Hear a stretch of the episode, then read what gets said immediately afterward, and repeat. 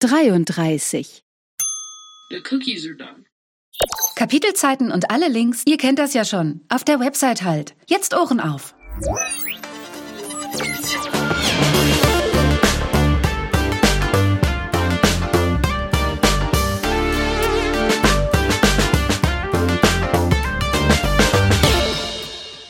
Legal Bits. Und da sind wir auch schon wieder. Ich begrüße euch zur 33. Folge. Wir haben wieder einen Gäste. und diesmal wieder ein Thema, das gleichzeitig aktuell und so grundlegend ist, dass man daraus eine Folge machen kann, die vermutlich eine Weile sehr gut altern wird. Unser heutiges Thema knüpft inhaltlich an die Folge 31 an, also die Folge über Einwilligung zum im Datenschutz und bei E-Privacy. Und dass es das tut, ist nicht ganz zufällig, sondern ich mache die Folge wieder mit Simon Assion von Bird Bird, der ganz fantastisch die beiden Themenkreise zusammenbringen kann, über die wir heute sprechen. Hallo Simon. Hi. Schön, dass du dabei bist. Mir eine Freude und große Ehre.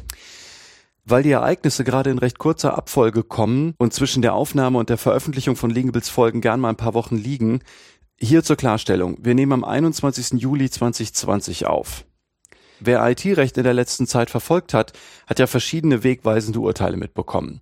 Wir haben uns eins rausgegriffen und sprechen heute darüber. Dieses Urteil wurde schon am 28. Mai 2020, also vor ungefähr zwei Monaten vor der Aufnahme erlassen, und zwar vom BGH. Das Urteil hat das Aktenzeichen 1ZR7 aus 16 und trägt den Titel Cookie-Einwilligungen 2. Das Urteil ist auch bekannt als das Planet 49 BGH-Urteil. Über dieses Urteil war ja schon recht viel veröffentlicht worden, noch bevor der Volltext überhaupt verfügbar war. Also Leute hatten alles Mögliche einfach anhand der Pressemitteilung geschrieben. Und einiges hatte man ja auch schon kommen sehen, weil der EuGH auch Vorlagefragen dazu vorab beantwortet hatte. Aber nichtsdestotrotz, wir wollen in dieser Folge nicht nur besprechen, was im Urteil steht, das natürlich auch, sondern auch noch zwei Sachen darüber hinaus machen. Nämlich erstens wollen wir Praxistipps zum Umgang mit der Materie des Urteils geben und außerdem vielleicht fast noch wichtiger, die Abgrenzung von E-Privacy und Datenschutz nochmal klar machen. Gerade da hapert nämlich offenbar noch bei vielen Beteiligten und zwar nicht nur bei juristischen Laien, sondern auch der BGH scheint da die Trennlinie nicht so ganz souverän gemacht zu haben. Wir sprechen über die Details. Wir wollen also diese beiden Bereiche beleuchten, voneinander abgrenzen und Perspektiven gerade rücken. Ja, also das wäre jedenfalls sehr notwendig, weil das Thema, dass viele Datenschutz einerseits und E-Privacy andererseits nicht auseinanderhalten beziehungsweise an den falschen Stellen miteinander vermischen, das ist ein Dauerthema, was es schon seit Jahren gibt und worüber ich persönlich eben auch schon seit Jahren Vorträge halte und schreibe Mhm. und twittere. Und ja, es hilft leider nicht immer. Und einer der Effekte, den wir jetzt gerade sehen, ist, dass die E-Privacy-Verordnung immer noch nicht fertig ist, was maßgeblich daran liegt, dass letztlich der Gesetzgeber sich nicht wirklich darüber im Klaren gewesen ist, was eigentlich E-Privacy ist. Also insofern hoffe ich, dass wir so ein bisschen den Bogen spannen können zwischen einerseits dem Plan 49-Urteil und was das eigentlich sagt darüber, was E-Privacy ist, bis Mhm. zur E-Privacy-Verordnung und wie man das vielleicht jetzt noch reparieren oder besser machen kann beim nächsten Mal. Ja. Also das kann ich vielleicht schon sagen, auch aus eigener Erfahrung. Ich habe an Ostern einen virtuellen Vortrag gehalten, so mit aufwendigem OBS-Studio, also Kamerasetup und so Schnickschnack. Und hatte vorher auf Twitter meine Follower gefragt oder überhaupt in die Öffentlichkeit reingerufen, wenn ihr an der Grundverordnung irgendwas ändern könntet, denn das war eigentlich auch das Thema, ne? also Evaluationsbedarf der Grundverordnung und so, was wäre das? Und ganz viel, also ich würde sogar sagen, mehr als 80 Prozent des Feedbacks war, die Cookie-Banner, die Cookies-Hinweise sind scheiße, das muss alles sterben, doof. Und ich habe dann ein bisschen gewartet, also in dem Vortrag habe ich es natürlich aufgelöst, dass die Grundverordnung daran jetzt ausnahmsweise mal nicht schuld ist. Aber was ich sagen will ist, ja, ich finde das auch total virulent und ich finde die Abgrenzung E-Privacy, Privacy, Datenschutz nicht trivial. Und wenn wir da jetzt in dieser Folge so ein Mini-Paket schnüren können für Verständnis, was was ist und was wohin gehört und so. Fantastisch, sehr gern. Dann verlinken wir da auch überall drauf und so. Also herzlich gern. Ganz lustig finde ich auch, was wir heute besprechen, war zwar nicht als Fortsetzung unseres Themas aus den Legal Bits 31 zu der Einwilligung geplant, könnte es aber eigentlich super sein, denn wir sprechen heute ja auch wieder über die Grundverordnung. Wir sprechen auch wieder über E-Privacy. Wir sprechen auch wieder über Einwilligung und das Urteil hat jedenfalls auch mit Datenschutzbedingungen mit AGB-Charakter zu tun. Ja, also prima Fortsetzung für all das, was wir damals noch abstrakt besprochen haben. Und jetzt kann der geneigte Zuhörer nachvollziehen oder prüfen, ob ich damals recht gehabt habe ähm, mit meinen Vorhersagen oder meinen Erklärungen. Ja. ja. Ja gut, noch was zur Einleitung? Nein. Dann starten wir.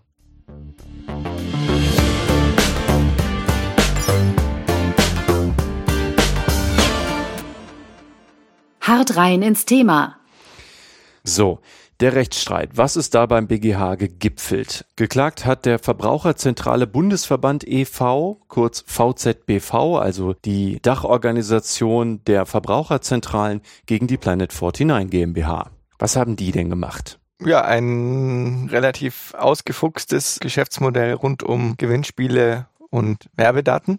Mhm. Die Planet 49 GmbH hat eben ein Online-Gewinnspiel angeboten und hat dann dieses Gewinnspiel gekoppelt an ein Gib mir deine Daten. Und dieses Gib mir deine Daten war dann konkret in Form von zwei Einwilligungen, die die Planet 49 GmbH eingeholt hat. Mhm. Eine Einwilligung dahingehend, dass der Teilnehmer an dem Gewinnspiel sich damit einverstanden erklärt, Werbung zu bekommen also Marketing-Einwilligung. Mhm. Und dann eine zweite Einwilligung, die darin besteht, dass der Teilnehmer darin einverstanden ist, überwacht zu werden. Ja. Und das wurde dann jetzt im Kontext des Urteils vor allem als Cookie-Einwilligung diskutiert. Aber faktisch ist es eben einmal das Ablegen der Cookies, aber zum anderen auch die damit einhergehende Überwachung des Internetnutzungsverhaltens von diesen Personen. Ja. Mhm. So, und dann, das ist jetzt aber von mir spekuliert, nehme ich mal an, gibt es eine Brücke zwischen diesen beiden Einwilligungen, die darin besteht, dass je mehr Daten ich dann habe über den Gewinnspielteilnehmer, desto bessere Werbung kann ich ihm auch schicken. Maßgeschneidert. Ne? Ja, also jemand, der gestern auf Basis der Überwachungseinwilligung, habe ich mitbekommen, der hat im Internet gesucht nach Badeinrichtung. Ja, und dann am nächsten Tag kann dann der passende Callcenter äh, bei ihm anrufen und ihm sagen, ja, wir haben gerade ein Sonderangebot für neue Spiegel. Ich nehme an, dass das der Gedanke gewesen ist von der Planet 49. Also durchaus ausgefuchst, leider nicht ausgefuchst genug, weil am Ende hat sie leider den Rechtsstreit vollständig verloren. Mhm. So, also das bedeutet, es gab zwei Streitgegenstände. Beide Einwilligungen wurden ja im Rahmen eines Webformularablaufes abgeholt. Und bei dem einen war eine Checkbox nicht angehakt vorher, musste aber angehakt werden, wenn man teilnehmen wollte. Und da stand dann, ich bin einverstanden, dass einige Sponsoren und Kooperationspartner, was dann verlinkt war mit einer Liste von, ich glaube, was war es, 57 verschiedenen Unternehmen, die dann verschiedene Wege präferieren sollten, mich postalisch oder telefonisch oder per E-Mail, SMS über Angebote aus ihrem jeweiligen Geschäftsbereich informieren. Diese kann ich hier, wiederum verlinkt, selbst bestimmen. Ansonsten erfolgt die Auswahl durch den Veranstalter. Dann war da noch ein Hinweis, dass man das Einverständnis jederzeit widerrufen kann. Weitere Infos dazu hier. Also das heißt, es gab eine weitere Informationsschicht. Und dort wurde dann das noch ein bisschen erklärt.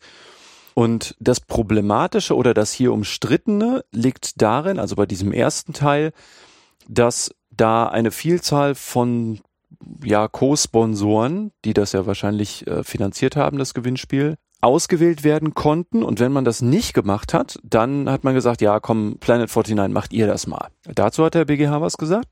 Ja, dazu hat er überraschend wenig gesagt. Also für diejenigen, die das nicht direkt vor Augen haben, wir sprechen jetzt über die erste von zwei Einwilligungen. Ja, ja.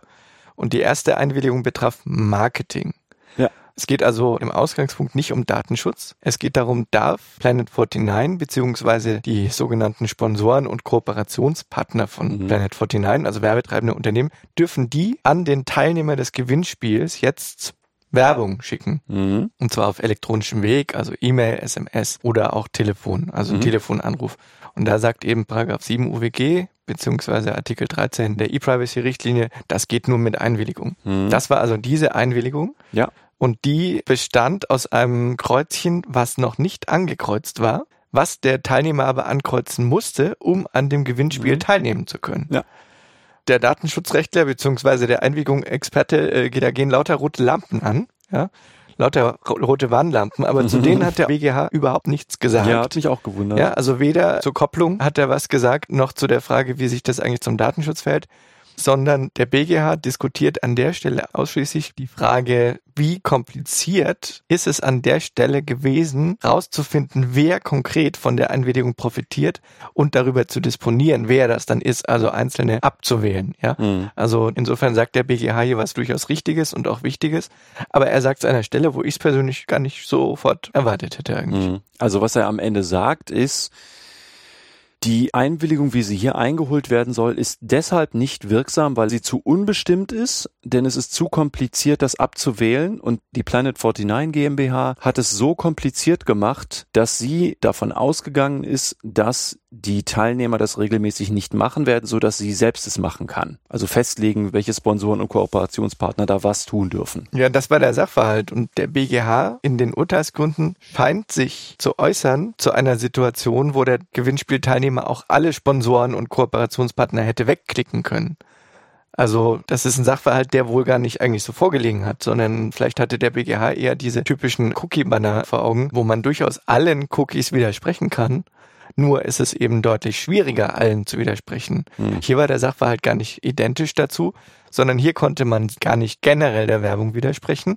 Wenn man alle weggeklickt hat, dann hat nämlich die Planet 49 GmbH 30 selber ausgewählt. Mhm. Also jedenfalls verstehe ich so die Sachverhaltsschilderung aus dem Urteil. Und das ist ein Punkt, auf den der BGH mit keinem einzigen Wort eingeht in dem Urteil. Mhm. Insofern ist das auch juristisch unergiebig, wenn wir uns auf die juristischen Aspekte des Urteils konzentrieren wollen dieser Teil leider, muss man sagen, hilft uns nicht weiter, weil der BGH dazu schlicht und ergreifend nichts gesagt hat. Das bedeutet aber, wollte man daraus jetzt einen Praxisnutzen ableiten, würde man wahrscheinlich sowas sagen wie, wenn du Unternehmen ein Gewinnspiel machen möchtest und da sollen verschiedene Leute hinterher Werbung an die Teilnehmer schicken können, dürfen, dann muss man die Aus- oder Abwahl einzelner Sponsoren, Kooperationspartner einfacher machen als so. Man kann sogar noch etwas viel Grundlegenderes daraus ableiten. Nicht nur für Sponsoren und Co., sondern wie muss ich eine Einwilligung gestalten, die DSGVO-Anforderungen entsprechen muss? Ja, ich hoffe, es ist okay, wenn ich diesen Punkt noch einen Moment zurückstelle. Dazu kommen wir gleich, aber ich würde gern vorher noch auf einen Seitenaspekt zu sprechen kommen. Der ist zwar juristisch gesehen nicht furchtbar anspruchsvoll, aber in der Praxis spielt er oft eine Rolle. Ich will kurz auf den Aspekt der Zweischichtigkeit der Informationen zu sprechen kommen und damit eigentlich zum Nudging. In dem BGH-Fall war ja die Werbeeinwilligung so gebaut, dass man im Webformular einen Text hatte, der aber durch Text auf einer verlinkten Webseite angereichert wurde, wenn man zum Beispiel auf hier geklickt hat. Das ist ein Praxisstandardfall. Die Frage, ob es erlaubt ist, Text hinter Text mit Hyperlink zu setzen, man könnte auch negativ sagen, zu verstecken, denn das ist ja im Marketing oft die Motivation. Kurze Texte nicht zu viel lesen müssen, sonst viele Abbrecher. Die Frage ist also, darf man Informationen, die zu einer Einwilligung führen sollen, auf zwei Schichten verteilen. Also darf man sozusagen einen Teil der Informationen, die zu einer Einwilligung führen sollen, in einer separaten Webseite oder einem Link platzieren. Dagegen hat der BGH sich jedenfalls nicht explizit ausgesprochen. Also er hat gesagt, es ist nicht grundsätzlich unzulässig. Er sagt, es wird aber rein subsumiert in die Frage, wie umständlich die Bestimmung des Einwilligungsinhaltes dann ist. Genau, also das sagt der BGH, das ist der Kern der Entscheidung, wenn es um die Einwilligung geht, dass der BGH sagt, eine Einwilligung ist dann unwirksam, wenn es für den Nutzer, also für den Betroffenen, der die Einwilligung geben soll, zu umständlich ist, hm. überhaupt zu disponieren darüber, was er erlaubt. Hm. Ja, und das ist der Teil, der dann auch so unmittelbar praxisrelevant wird, weil der Cookie-Banner betrifft. Gilt aber für jede Einwilligung. Simpel gesagt, zu viel Nudging führt zur Unwirksamkeit der Einwilligung. Wenn ich jemanden sage, wenn du einverstanden bist, dann klicke hier auf dieses große grüne Feld. Wenn du nicht einverstanden bist, dann musst du durch fünf unterschiedliche hm, Dialoge dich, genau, Dialoge dich durchklicken, wo du dann auch bei jedem einzelnen immer auf das kleine graue Feld klicken musst und nicht auf das große grüne. Dann wird dadurch die Einwilligung unwirksam. Konkret ging der BGH hier offenbar davon aus, dass man allen 57 Werbepartnern durch einen einzigen Klick zustimmen konnte. Wenn man aber dagegen sein wollte, also wenn man keine Werbung bekommen wollte, dann musste man 57 mal klicken. Offenbar hat das der BGH so zugrunde gelegt. Und das hat er gesagt, nein, das ist keine wirksame Einwilligung mehr. Hm. Das ist zu umständlich, zu weil umständlich. die lassen das dann weg. Ja, okay. Vielleicht um noch den Schlussstrich zu ziehen, das bedeutet, es müssen jetzt fast alle 99 Prozent ihre Cookie-Banner umbauen. Weil auch die Cookie-Einwilligung diesen Anforderungen entsprechen muss. Das heißt, wenn ich diese tendenziösen, sag ich mal so, Ah, okay. Cookie-Banner, Mhm. ja, ähm, die sind an denselben Anforderungen zu messen. Und dementsprechend ist die Einwilligung dann unwirksam, wenn sie dieser Anforderung nicht entspricht, die der BGH hier formuliert hat. Ja, okay. Und jetzt kommen wir zum eigentlich spannenden Teil. Wir haben bisher ja nur, in Anführungszeichen, über eine Marketing- bzw. Werbeeinwilligung gesprochen. Wir haben geklärt, dass Nudging prinzipiell in Ordnung ist, zu viel Nudging aber dazu führt, dass die jeweils einzuholende Einwilligung unwirksam ist. Und jetzt lass uns sprechen über den Teil, der die beiden Urteilsgegenstände miteinander verbindet. Damit die Hörer das, was wir jetzt tun, nachvollziehen können, müssen wir nochmal kurz klären, was denn der zweite Gegenstand war. Also nochmal kurz zum Hintergrund. Die zweite Einwilligung des BGH-Urteils war eine Einwilligung in Tracking unter Verwendung von Cookies. Der Text, der die Einwilligung produzieren sollte, lautete vorangehakte Checkbox und dann ich bin einverstanden, dass der Webanalyse-Dienst R bei mir eingesetzt wird. Das hat zur Folge, dass der Gewinnspielveranstalter, die Planet 49 GmbH, nach Registrierung für das Gewinnspiel Cookies setzt, welches Planet 49 eine Auswertung meines Surf- und Nutzungsverhaltens auf Websites von Werbepartnern und damit interessengerichtete Werbung durch R ermöglicht. Die Cookies kann ich jederzeit wieder löschen. Lesen Sie Näheres hier mit einer Fußnote beziehungsweise einem Link. Hinter diesem Link standen dann Details zu den gesetzten Cookies, den genutzten IDs, der Widerrufsmöglichkeit und der Tatsache, dass die Werbepartner keine personenbezogenen Daten erhalten. Das also am Rand. Also eigentlich so ein ganz traditionelles Einwilligung in Tracking über Cookies. Ja, und auch sehr ordentlich formuliert. Die Kanzlei, die die Planet 49 GmbH vertreten hat, ist auch eine sehr gute Informationsrechts- und Datenschutzrechtskanzlei. Ich habe einen Verdacht, ohne dass ich wüsste, dass die sich damals auch schon den Cookie-Text ausgedacht haben. Jedenfalls durchaus gut gemacht. Hm? Sowohl eine Cookie-Einwilligung als auch annähernd jedenfalls, je nach Auslegung, auch eine Einwilligung in die Verarbeitung von personenbezogenen Daten. Mhm. So kann man das jedenfalls interpretieren. Ja, So, der BGH hat sich hier ausschließlich auf Cookies konzentriert, aber eine gut gemachte Einwilligung. ja, gut. Und das, was jedenfalls alle irgendwie jetzt von den Dächern gezwitschert haben, ist, was der BGH im Kern ja auch gesagt hat, dass das vorausgefüllt ist, reicht nicht für eine wirksame Einwilligung. Also, dass diese Checkbox, die daneben ist, schon vorausgefüllt ist, reicht nicht, um zu sagen, das ist eine freiwillige Einwilligung, denn es müsste eine aktive Erklärung sein und das ist es nicht, wenn die Checkbox, über die dieser Klick laufen muss, eben gar keinen Klick mehr braucht. Genau, also das ist das Ergebnis. Für mich persönlich keine sehr überraschende Entscheidung, aber tatsächlich für viele sehr überraschend. Ja, ich glaube, in der Datenschutzszene hat das niemanden wirklich überrascht. Alle, die so ein bisschen Datenschutz machen und alle, die sich damit beschäftigen, wissen auch, Untätigkeit ist nie eine Einwilligung, weil eine Einwilligung immer aktiv sein muss. Also es muss nicht unbedingt wortwörtlich gesagt werden, man kann das natürlich auch über ein Klickverhalten machen, aber dann muss es wenigstens ein Klick sein. Ja, Und alle da draußen, die jetzt noch Einwilligungen dadurch abholen wollen, dass man nicht Nein sagt, das ist jetzt einfach durch. Das geht einfach nicht. genau, ja. Aber der Grund, warum viele überrascht gewesen sind und warum auch die Planet 49 GmbH hier das vorausgewählte Kästchen schon hatte, ist, weil die Vorschrift, die den Artikel 5 Absatz 3 der E-Privacy-Richtlinie angeblich umsetzt, Mhm. also Paragraph 15 Absatz 3 des Telemediengesetzes, diese Vorschrift verlangt keine Einwilligung. Und jetzt sind wir an dem Punkt angekommen, zu dem ich eigentlich wollte. Liebe Hörer, nehmt uns nicht krumm, dass wir recht lang den Fall und Sachverhalt erklärt haben. Das war alles nötig, um einen wichtigen Gedanken mitverfolgen zu können. Wir nehmen das Ergebnis vorweg. Jede Einwilligung in den hier besprochenen Fällen, und wir meinen damit wirklich jede, auch in das Setzen von Cookies, auch in Werbung bzw. Direktmarketing, was mit der DSGVO ja erstmal nicht viel zu tun hat, muss den Anforderungen an eine Einwilligung der Datenschutzgrundverordnung entsprechen. Es gibt, was Cookies angeht, einen Sonderfall, den wir später noch ansprechen, aber ansonsten bleibt es bei der Grundregel. Wir können jetzt nämlich die verschiedenen betroffenen Rechtsgebiete und Vorschriften zusammenführen. Simon, du bist dran. Also wir haben im Ausgangspunkt die Datenschutzgrundverordnung, die DSGVO und die E-Privacy-Richtlinie und die unter der Richtlinie hängenden nationalen Vorschriften, die diese Richtlinie umsetzen. Ja, also für die Hörer, die das nicht oder noch nicht oder nicht mehr wissen, eine EU- oder EG-Richtlinie bedarf, damit sie bindendes Recht ist der nationalen Umsetzung. Also das heißt für Deutschland, es muss grundsätzlich, auch da gibt es Ausnahmen, aber grundsätzlich irgendeine deutsche gesetzliche Vorschrift geben, die das umsetzt. Ansonsten betrifft uns Unternehmen, Privatleute und so das erstmal nicht. Und deswegen hat Simon jetzt gerade gesagt, oder die nationale Umsetzung. Genau, also die Verordnung, die Datenschutzgrundverordnung gilt unmittelbar für jedermann. Da steht also drin, was wir dürfen und was wir müssen. In der Richtlinie steht nur drin, was Deutschland und was die Mitgliedstaaten tun müssen. Genau, also Mhm. die EU-Mitgliedstaaten, insbesondere hier in Deutschland, tun muss. Und da steht drin, Deutschland, du musst die und die Regelung machen. Mhm. Und Deutschland hat das gemacht. Ja. Und deswegen sozusagen haben wir hier quasi ein Nebeneinander von der Datenschutzgrundverordnung und von den deutschen Regelungen, die die E-Privacy-Richtlinie umsetzen. Mhm. So, jetzt haben diese beiden Komplexe, also Datenschutzgrundverordnung einerseits und E-Privacy Recht andererseits, unterschiedliche Regelungsgegenstände. Ja. Die DSGVO betrifft die Verarbeitung von personenbezogenen Daten oder anders gesagt den Datenschutz. Ja. Die E-Privacy-Richtlinie ist ein ganzes Sammelsurium von unterschiedlichen Regelungsgegenständen, Vorschrift für Vorschrift unterschiedliche Regelungsgegenstände.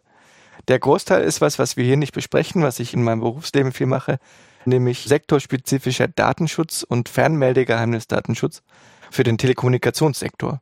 Ja. Ja, also Telefonie, zukünftig auch E-Mail, Messaging und so weiter. Sehr viele Regelungen in der E-Privacy-Richtlinie, mit denen wir jetzt nicht weiter arbeiten. Lass uns da doch mal, damit die Hörer das auch verstehen. Und ich finde das auch gar nicht so trivial. Ein Beispiel dafür, hast du auch in der Vorbereitung gesagt, ist die Frage, wenn ich jemanden übers Handy oder so anrufe, darf dann der TK-Anbieter meine Nummer an die angerufene Person übertragen? Das ist so eine Frage, wieso darf der das überhaupt? Das ist also TK-Datenschutz, wenn man so will. Genau, ja, die sogenannte Calling Line Identification gibt es eine eigene Regelung in der E-Privacy-Richtlinie. Und geht auch komplett an der Grundverordnung vorbei. Ja, hat Vorrang an der Stelle gegenüber der Grundverordnung, weil es ist ein Lex Spezialis, also ein spezielleres Gesetz, was dem allgemeinen Gesetz vorgeht. Mhm. Und das ist dann nochmal, auch wenn es unnötig wäre eigentlich, aber in Artikel 95 der DSGVO so auch nochmal Ja, festgehalten. okay. Hm. Ja, oder ein anderer Bereich, wo die E-Privacy-Richtlinie eben den Telekommunikationssektor gesondert regelt, sind zum Beispiel die sogenannten Verkehrsdaten. Das sind Metadaten der Telekommunikation, für die es einfach besondere Regeln gibt. Also wer hat wen wann angerufen, wie lange haben die gesprochen? Genau, aber auch welche Nachricht hat jemand geschickt, ist der drangegangen und so weiter. Also Mhm. das sind alles Telekommunikationsdaten. Manche kennen die auch als Vorratsdaten, weil das sind genau die Daten, die auch dann der sogenannten Vorratsdatenspeicherung unterlegt sind. Ja, Mhm. und also die europarechtliche Regelung von diesen sogenannten Verkehrsdaten ist die E-Privacy-Richtlinie. Mhm. So, und 80 Prozent der E-Privacy-Richtlinie ist also sektorspezifischer Regulierung für Telekommunikationsdienste und Netze und hat mit Datenschutz nur am Rande was zu tun. Und das ist auch der Grund, warum das ein anderer Regelungsakt ist. Also die Richtlinie was anderes eigentlich ist als die Verordnung und warum man das nicht einfach miteinander vermischt hat. Im Moment möchte man ja denken, das soll jetzt endlich vermischt werden. Ja, also, genau. Ja. Aber also wegen E-Privacy-Verordnung, wir greifen jetzt mal nicht vor. Wenn wir noch ein bisschen Zeit hinterher haben, dann können wir darüber auch noch sprechen. Aber ja, okay, also zwei getrennte Regelungskreise, alles klar. Genau. Und jetzt haben wir in der Richtlinie neben dem ganzen Telekommunikationsgedöns, sag ich mal, ja, hat der EU-Gesetzgeber sich gedacht, ach, E-Privacy, das klingt ja so, das hat ja auch irgendwas mit Cookies zu tun und das hat ja irgendwas mit Marketing zu tun. Hm. Und dann hat also der EU-Gesetzgeber gedacht, ich schreibe jetzt nochmal zwei so zusätzliche Sachen rein, die mit Telekommunikation nichts zu tun haben, um das mal deutlich zu sagen. Bei Cookie kann man immerhin noch ein ganz bisschen Telekommunikationsbezug herstellen, weil die Regelung nur Anwendung findet auf sogenannte Endgeräte, also Terminal Equipment in der englischen Fassung, also Endgeräte der Telekommunikation. Mhm. Und Marketing kann auch ganz bisschen noch mit TK in Verbindung gebracht werden, weil es geht um Marketing über Telekommunikation, also Telefon, E-Mail-Marketing Mhm. und dergleichen. Aber eigentlich, also ein guter, strukturiert vorgehender Gesetzgeber hätte diese Regelung nicht in die E-Privacy-Richtlinie aufgenommen, weil sie dahin eigentlich nicht gehören. Ja. Und das hat auch rückblickend zu extremer Verwirrung geführt und äh, führt es auch immer noch. Um das mal wieder runterzubrechen, das bedeutet, wir haben in der E-Privacy-Richtlinie drei Regelungsgegenstände. Sektorspezifischer Telekommunikationsdatenschutz, der eigenen Regeln folgt und weil er dem Fernmeldegeheimnis auch noch unterliegt. Zweitens Cookies. Drittens Marketing. Mhm. Und das Planet 49 Urteil hat jetzt die letzten beiden Themen betroffen. Erstens also Marketing, worüber wir gerade gesprochen haben. Zweitens Cookies. Ja. So, jetzt kommt der Dreh, warum das Ganze doch wieder mit der DSGVO zu tun hat. Ja. Für alle drei Bereiche, also alle drei Regelungsgegenstände der E-Privacy-Richtlinie, die ich gerade erwähnt hatte, also Telekommunikationsdatenschutz, Mhm. Cookies und Marketing, gibt es in der E-Privacy-Richtlinie Regelungen, die sagen, du kannst als eine von mehreren Rechtsgrundlagen, um das zu tun, also zum Beispiel Marketingnachrichten zu schicken, eine Einwilligung einholen. Ja. Das steht zum Beispiel Marketing in Artikel 13 Absatz 1 der Richtlinie. Und dann gibt es eine Regelung in Artikel 2, Buchstabe F der Richtlinie, die sagt, und wenn ich von Einwilligung spreche, also ich E-Privacy-Richtlinie, wenn hier ein, das Wort Einwilligung vorkommt, Mhm. dann ist damit dasselbe gemeint wie in der alten Datenschutzrichtlinie und die alte Datenschutzrichtlinie ist heute die DSGVO. Ja. Mit anderen Worten, die Definition Einwilligung, die heute in der DSGVO steht, gilt auch für die E-Privacy-Richtlinie. Ja. Und das wiederum führt dazu, dass wenn ich eine Einwilligung einholen will, die Artikel 13 der E-Privacy-Richtlinie entspricht, also Marketing, beziehungsweise Paragraph 7 UWG, Marketing, Mhm. dann muss diese Einwilligung DSGVO-Kriterien entsprechen. Ja. Freiwillig, hinreichend bestimmt für den konkreten Fall. All das, was wir im letzten Legal Bits ja schon besprochen haben, ja, Mhm. gilt auch für Marketing und, um das noch kurz abzuschließen, gilt auch für Cookies.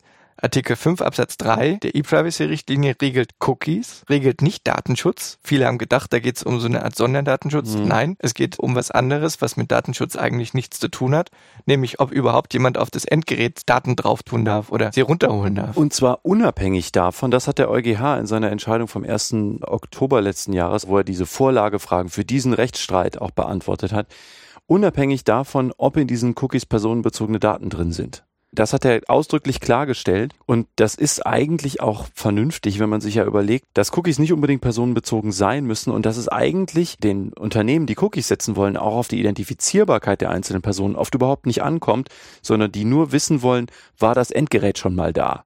Ja. Also die Zielrichtung ist einfach eine total andere. Ne, wenn man Datenschutzrecht ganz viel macht, da wird man ja gerne auch so ein bisschen betriebsblind. Und ich glaube, deshalb versuchen auch ganz viele Leute, die von TK-Datenschutzrecht nicht viel verstehen, dann anfangen, das immer unter diesem Personenbezug zu fassen, wo es eigentlich nicht hingehört. Ja, einschließlich auch der Datenschutzbehörden, muss man zur Ehrenrettung von den anderen sagen. Also auch die Datenschutzbehörden haben Handreichungen veröffentlicht, wo sie unterstellen, Cookie-Schutz sei so eine Art Sonderdatenschutz. Ja. Das stimmt nicht. Das hat jetzt der EuGH und der BGH jeweils sehr deutlich gesagt. Cookie-Schutz greift auch dann, wenn es nicht um personenbezogene Daten geht. Ja. Vielleicht eine Sache noch, weil du das gerade angesprochen hast und für die Leute, die ganz emsig jetzt nach Artikel 5 Absatz 3 der E-Privacy-Richtlinie suchen. Achtung, nicht gucken in der Fassung von 2002. Also wenn man das tut, wenn man nach E-Privacy-Richtlinie googelt, dann findet man in aller Regel die Fassung von 2002. Also man wird, idealerweise kann man suchen nach der Richtlinie 2002-58-EG. Wenn man dort nachsieht, wird man nichts finden von einem Einwilligungserfordernis sondern da wird noch die Fassung stehen, mit der die E-Privacy-Richtlinie gestartet ist, nämlich dass es eines Hinweises bedarf. Das Ganze ist durch die Richtlinie, lass mich nicht lügen, 2009-136-EG geändert worden. Also man muss sozusagen, das steht in dem BGH-Urteil auch, aber man muss die neuere Fassung lesen, nicht die alte, sonst fällt man runter. Ja. Also Profi-Tipp, wenn man nach europäischen Rechtsvorschriften googelt, dann immer hinten dran schreiben, konsolidierte Fassung. Und wenn man Glück hat, führt einen dann Google unmittelbar zur konsolidierten Fassung. Das muss man dann immer noch gucken, aber von den meisten Vorschriften, einschließlich auch der E-Privacy-Richtlinie, stellt die EU eine konsolidierte Fassung bereit, so wie wir das von deutschen Gesetzen kennen. Bei Big On, dann, wenn man da nach BGB sucht, dann findet man nicht das BGB von 1995, sondern natürlich die konsolidierte Fassung. Wenn man nach EU-Recht sucht, muss man das immer mit dazu schreiben. Mhm. Sonst läuft man leider in die veraltete Vorschrift rein. Mhm.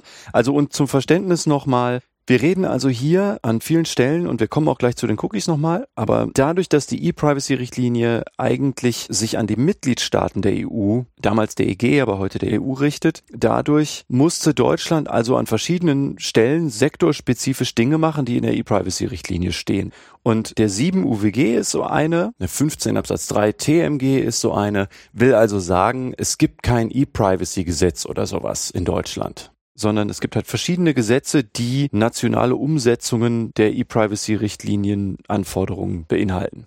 Richtig, E-Privacy, drei verschiedene Regelungsgegenstände, die der deutsche Gesetzgeber, der an der Stelle eben etwas strukturierter gewesen ist, als der EU-Gesetzgeber in unterschiedlichen Gesetzen umgesetzt hat. Eigentlich folgerichtig. An sich folgerichtig hat nur dann wieder auch zu eigenen Problemen geführt, weil man dadurch eben die Situation hat, dass die Struktur im deutschen Recht nicht dieselbe ist wie die Struktur im EU-Recht. Mhm. Aber der deutsche Gesetzgeber hat gesagt, okay, alles, was zum Telekommunikationsdatenschutz beziehungsweise Fernmeldegeheimnis gehört, äh, das tue ich in Paragraph 88 fortfolgende des Telekommunikationsgesetzes. Ja, das gibt's natürlich auch noch, klar. Dann die Cookie-Regelung. Äh, oder vielleicht machen wir mal kurz erstmal Marketing. Also Marketing tue ich in Paragraph 7 des Gesetzes gegen unlauteren Wettbewerb. Mit anderen Worten ins Werberecht. Ja, hier geht's ja um Werbung. Und dann Cookies hat der deutsche Gesetzgeber gesagt, hm, ich habe ja eine Regelung, die ist schon so ähnlich in 15 Absatz 3 des Telemediengesetzes. Da steht ja irgendwas mit Werbung und Pseudonymen und Widerspruch. Und das klingt ja so ähnlich wie Cookies. Ja. Und also jetzt, jetzt kann ich ein bisschen aus dem Nähkästchen plaudern. Vor langer, langer Zeit war ich und mein guter Freund Adrian Schneider, der heute Rechtsanwalt bei Aus von Clark ist, Damals waren wir beide Studenten und hatten zusammen das Weblog Telemedicus gegründet. Mhm. Und wir kannten also diese Cookie-Regelung schon seit ihrer Einführung, das war ungefähr 2009, und haben immer gedacht, wann wird denn die endlich umgesetzt? Also irgendwie die Umsetzungsfrist, die war glaube ich zwei Jahre nach 2009, dann wurde es irgendwann 2011. Irgendwie kam immer noch nichts und wir haben immer gedacht, alle anderen Länder um Deutschland rum haben schon längst Cookie-Regelung. Warum haben wir keine? Und dann hat der Adrian eine E-Mail geschrieben, ich glaube ans BMWI, ähm, und hat gesagt, wo, wo, wo ist denn, also plant ihr eigentlich noch die Cookie-Regelung umzusetzen? Das war, ich weiß nicht genau, es war irgendwann 2012 oder so. Und dann kam die Antwort, die haben wir schon umgesetzt. Paragraph 15 Absatz 3 TMG. Da ist das umgesetzt. Und wir haben dann die Vorschrift alle gelesen und gedacht, hä? Meinen die das ernst? Da steht was völlig anderes. Hm. Und alle hatten bis zu dem Zeitpunkt gedacht, der deutsche Gesetzgeber hat einfach nur die Umsetzungsfrist verpennt, ja, weil das äh, nicht, nicht Seltenes ist. Und dann waren wir alle so, okay, die planen gar nicht, das umzusetzen. Ja, also das muss man vielleicht ganz kurz für die anderen Hörer noch dazu sagen, die das nicht wissen. In 15 Absatz 3 TMG steht gar nichts von einem Einwilligungserfordernis, sondern es steht nur was von einer Hinweispflicht. Also, dass man einen Hinweis geben muss, also keine Einwilligung abholen. Ja, und da steht auch gar nichts von Cookies. Genau, ja, das Da steht noch. eigentlich was ganz anderes. Also da geht's um personenbezogene Daten, um Pseudonymisierung und Hinweis- und Widerspruchsregelungen. Eigentlich ein ganz anderer Regelungsgegenstand. Geht um sektorspezifischen Internetdatenschutz an der Stelle. Und wir haben ja gerade gesagt, Cookies sind nicht dasselbe wie Datenschutz. Mhm. Cookie-Schutz ist was anderes. Ja. Also wirklich Äpfel und Birnen. Und der deutsche Gesetzgeber, also das BMWI, was dafür eben zuständig ist, hat aber gesagt, nein, nein, also das kann man ja da quasi rein interpretieren. Man kann die Vorschrift so interpretieren, dass sie Artikel 5.3 der Privacy-Richtlinie umsetzt. Mhm. Ja, und also die gesamte Szene, die sich damit auskannte, war im höchsten Maße irritiert, einschließlich auch der Datenschutzbehörden. Die haben auch gedacht, das wird schon noch irgendwann mal umgesetzt. Und dann folgten mehrere Jahre an Diskussionen darüber, ob jetzt der deutsche Gesetzgeber die Vorschrift umgesetzt hat oder nicht. Es gab auch Voruntersuchungen durch die EU-Kommission, ob man nicht vielleicht ein Vertragsverletzungsverfahren einleiten möchte gegen die Bundesrepublik Deutschland wegen der nicht umgesetzten Cookie-Regelung. Ja, Und dann, jetzt spekuliere ich, gab es hinter den Kulissen offenbar klärende Gespräche. einen Austausch, an deren Ende dann die EU-Kommission und die deutsche Regierung sich darauf geeinigt hat, doch, diese Vorschrift ist eine Umsetzung. Also das entsprach nicht der herrschenden Meinung in der juristischen Literatur. Das entsprach auch nicht der Meinung der Datenschutzbehörden. Es entsprach aber der Meinung der Bundesregierung und es entsprach der Meinung der EU-Kommission. So, und dann meanderte dieser Streit, also mehr oder weniger ungelöst, mehrere Jahre hin und her, bis er irgendwann mal beim BGH ankam. Ja. Insofern muss man dem BGH hier wirklich dankbar sein, dass er hier quasi die Frage deutlich geklärt hat. Den Hintergrund zu der Geschichte, also vielleicht wisst ihr Hörer noch nicht, wo das jetzt hingeht, aber den Hintergrund zu dieser Auslegungsgeschichte, die wir gleich besprechen, die kannte ich gar nicht. Also das hat der BGH ja im Grunde gesagt, ne? Also Deutschland dachte halt, ja, wir haben das schon umgesetzt, deshalb komme ich jetzt zu folgender Ansicht. Aber den Hintergrund, dass das so beharrlich war, das, das wusste ich gar nicht. Ja, doch, das kann man tatsächlich bis heute alles nachlesen auf Telemedicus. also der Scoop, wie man journalistisch sagt, dass die Cookie-Regelung nicht umgesetzt oder dass sie vermeintlich bereits umgesetzt ist, findet man bis heute auf Telemedicus. Da machen wir einen Link rein, oder? Gut, also jedenfalls der deutsche Gesetzgeber oder derjenige, der für ihn gesprochen hat, sagte halt immer, boah, wir haben das doch umgesetzt und irgendwie hat man sich darauf geeinigt. Okay. Und jetzt wird's interessant. Der 15 Absatz 3 TMG sagt nicht, dass man eine Einwilligung braucht, sondern der spricht, wie wir gesehen haben, eigentlich für einen leicht anderen Fall, aber der spricht davon, dass man einen Hinweis geben muss und nicht eine Einwilligung abholen. Genau, und dann kann derjenige, der dagegen ist, auf Basis des Hinweises Widerspruch erheben, Mhm. einlegen, ja, sogenanntes Opt-out. Ja. Ja. Also Opt-out ist nicht dasselbe wie Opt-in. Opt-in ist, ich sage, ich heb den Daumen hoch und nur wenn ich das mache, passiert auch was. Opt-out ist, nur wenn ich den Daumen nach unten drehe, passiert es nicht. Ja. Paragraph 15 Absatz 3 TNG sagt Opt-out, Artikel 5 Absatz 3 der E-Privacy-Richtlinie sagt Opt-in und trotzdem sagt das BMWI, ja, wir haben den doch umgesetzt. Ja. Das sind diametral unterschiedliche Rechtsfolgen, wenn man sich das aus Ja. datenschutzrechtlicher Sicht betrachtet. Und das war eben auch der Grund, warum eigentlich niemand das dem BMWI so abgekauft hat und, Mhm. und gesagt hat, dass die Vorschrift das umsetzt. Ja, und dann haben eben viele Beteiligte, die Cookie-Einwilligungen abgeholt haben, haben gesagt, im Zweifel halte ich mich ans deutsche Recht Mhm. und nicht ans Europarecht. Beziehungsweise vielleicht haben sie gar nicht nachgeguckt, ob das deutsche Recht an der Stelle überhaupt mit dem Europarecht vereinbar ist. Oder haben nicht in die konsolidierte Fassung der E-Privacy-Richtlinie geguckt.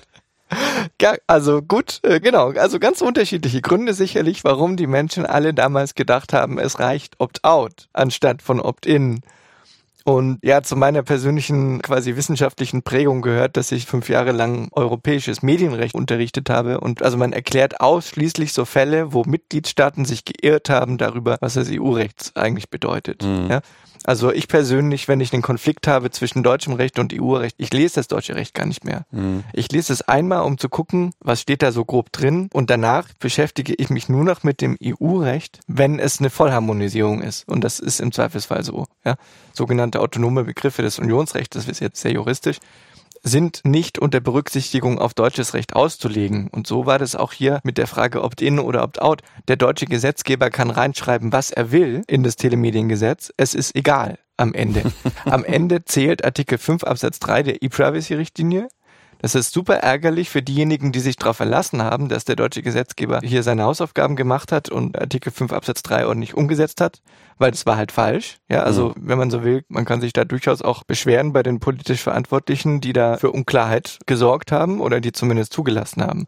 Aber was am Ende zählt, das ist das Ergebnis dieses Rechtsstreits, ist der Wortlaut des Europarechts. So, und das hat der BGH nämlich ausdrücklich gesagt. Der hat sich jetzt den 15 Absatz 3 TMG angeguckt und gesagt, ja, der ist zwar anzuwenden, aber er wird, das wird so genannt, richtlinienkonform ausgelegt. Genau, ja. Also, und zwar wirklich entgegen dem ausdrücklichen Wortlaut sagt er, wir legen den einfach so aus, als stünde das da drin und tun einfach mal so, als hätte Deutschland seine Hausaufgaben gemacht. Genau, ja. Also was der BGH hier äh, sinngemäß als Argument verwendet, ist, dass er sagt, wenn der deutsche Gesetzgeber sagt, er hat den umgesetzt, wenn die EU-Kommission sagt, sie hat den umgesetzt, dann sage ich das jetzt auch. Und dann ignoriere ich aber wegen dem Gebot der richtlinienkonformen Auslegung Dass das Ergebnis kacke ja, geworden das, ist. das, das, deutsche, das, das deutsche Recht. Ich ignoriere es schlicht und ergreifend. Ja. Und ja, und da haben dann eben viele vor der Entscheidung haben argumentiert, aber das geht doch nicht, wir leben doch in der Demokratie, wenn der Bundestag ein Gesetz beschließt, kann man doch nicht den Wortlaut einfach ignorieren. Mhm. Stimmt, aber wir leben halt nicht nur in der Demokratie, sondern auch in einem Rechtsstaat, was wiederum bedeutet, dass Gerichte Recht schöpfen dürfen. Sie dürfen also Regelungskonflikte zwischen unterschiedlichen Rechtsakten und Gesetzen lösen, indem sie beispielsweise bestimmte Vorschriften nicht anwenden. Mhm. Ja, ich will jetzt nicht so tief in die juristischen Methodikregelungen reingehen, aber eines, was Gerichte machen dürfen, ist Richterrecht schöpfen, indem sie eine Vorschrift anders auslegen, als ihr Wortlaut besagt. Mhm. Und was der BGH hier gemacht hat, ist genau das. Er hat das deutsche Recht in Klammern völlig anders ausgelegt als das, was es eigentlich sagt, weil in einem Rechtsstaat dürfen das Gerichte, wenn sie Regelungskonflikte vor sich haben. Und das Ja. ist genau so ein Regelungskonflikt. Der deutsche Gesetzgeber sagt, er hat's umgesetzt, dann sagt der BGH, dann lege ich die Vorschrift auch genauso aus. Mhm.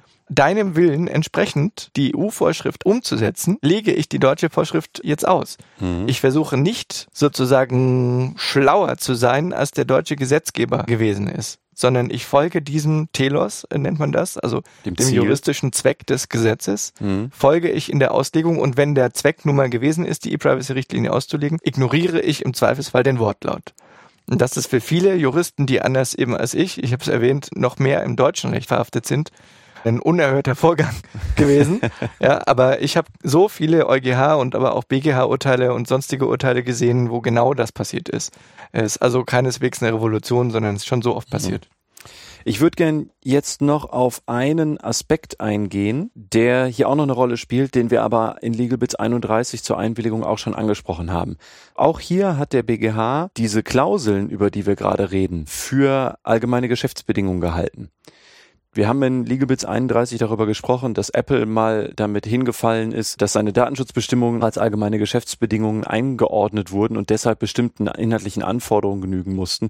Das war hier jetzt auch wieder so. Also auch aus noch einem völlig anderen Gesichtspunkt ist also wichtig im Hinterkopf zu behalten, wenn man so Gewinnspielteilnahmebedingungen macht, die also Teile von Verträgen sind, ne, denn das sind ja Bedingungen, die ich stelle, dann sind das in aller Regel allgemeine Geschäftsbedingungen. Die dürfen dann weder überraschend sein, noch dürfen die unangemessen benachteiligend sein, noch dürfen die mehrdeutig sein. Denn jedes dieser drei Dinge geht dann zu Lasten des Verwenders. Das wollte ich nur am Rand nochmal erwähnt haben. Genau, ja. Das hat der BGH hier aus den rechtlichen Vorschriften im deutschen BGB hergeleitet, die für allgemeine Geschäftsbedingungen gelten hätte er meiner Meinung nach, ich bin jetzt eben auch mehr Datenschutzrechter, das hätte er auch unmittelbar aus der DSGVO herleiten können. Hat er aber nicht, sondern ich glaube, das liegt daran, dass der Senat, der das entschieden hat beim BGH, ein Wettbewerbssenat ist und okay. sich mit AGB besser auskennt als mit Datenschutz. Notwendig wäre es nicht gewesen, man hätte unmittelbar über die DSGVO gehen können. Hm. Dann lass uns zum nächsten Kapitel kommen.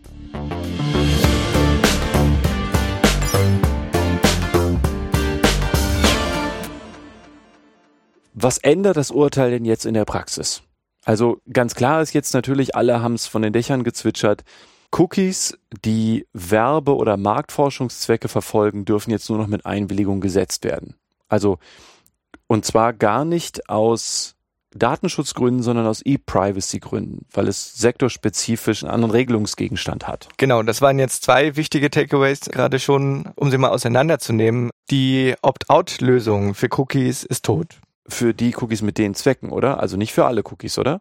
Nee, äh, äh, okay, ich muss noch eine Erklärungsschleife drehen, aber die kurze Antwort ist, sie ist komplett tot. Es gibt keine Cookies mehr, bei denen Opt-out eine Rolle spielt. Ich kann natürlich immer noch in meinen Browser gehen und sie manuell löschen, das kann mir keiner verbieten, aber es gibt rechtlich gesehen kein Cookie Opt-out, es gibt nur gesetzlich erlaubte Cookies oder Cookie Opt-in. Mhm. Und das, was der Paragraph 15 Absatz 3 TMG suggeriert hatte, dass es eine quasi dritte Kategorie gibt von Cookies, die zwar nicht gesetzlich erlaubt sind, aber die dadurch erlaubt sind, dass jemand nicht widerspricht. Nicht widerspricht. Mhm. Die, diese Kategorie gibt es nicht. Ja, ja. das heißt, ich habe eine binäre Logik, genauso wie Artikel 5 Absatz 3 der E-Privacy-Richtlinie das auch vorsieht. Entweder Cookies sind, darüber haben wir noch nicht geredet, ganz strikt notwendig, unbedingt notwendig, hm. um den Dienst zu erbringen, den ich gerade erbringe. Also in dem Fall der Gewinnspieldienst, ja, aber auch einfach die Webseite, auf der jemand gerade ist oder ähm, ein elektronischer Kommunikationsdienst, hm. also Telekommunikation. Wenn dafür Cookies oder auch sonstige Zugriffe auf das Endgerät unbedingt notwendig sind, dann brauche ich dafür keine Einwilligung, dann ist es auch egal, ob der andere widerspricht. Für alles andere brauche ich die Einwilligung auf DSGVO-Niveau. Ja.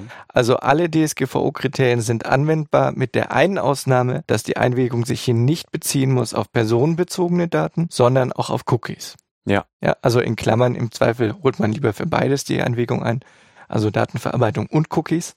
Aber das, was Artikel 5 Absatz 3 verlangt, ist die Einwilligung in Cookies. Gut, also das bedeutet, wenn wir eine Einwilligung brauchen, dann muss die Einwilligung für die Cookies eine Einwilligung zum Setzen von Cookies und sozusagen die datenschutzrechtliche Variante enthalten, wenn es um personenbezogene Daten geht, also welche Daten für welche Zwecke verarbeitet werden dürfen. Die Kriterien sind im Einzelnen in Artikel 4 Absatz 11 DSGVO genannt. Klar, Hinreichend bestimmt, informiert. Haben wir auch in LegalBits 31 eine genau, Checkliste für gemacht. Also wer wissen will, was alles genau in so einer Einwilligungserklärung aufgenommen sein muss, enthalten sein muss, findet die Liste dort.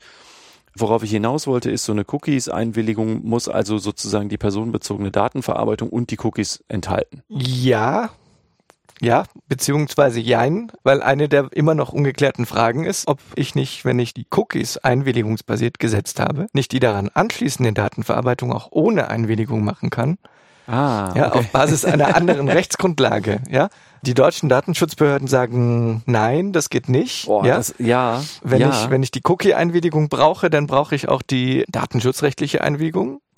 Die DSGVO sagt aber ja, ja. Also in der DSGVO gibt es einen Erwägungsgrund, der sagt, Direktmarketing kann ein legitimes Interesse sein. Und das bedeutet. Das bedeutet, könnte es im 611F sein. Ganz genau, ja. Und dann brauche ich also für die Datenverarbeitung eigentlich gar keine Einwilligung mehr.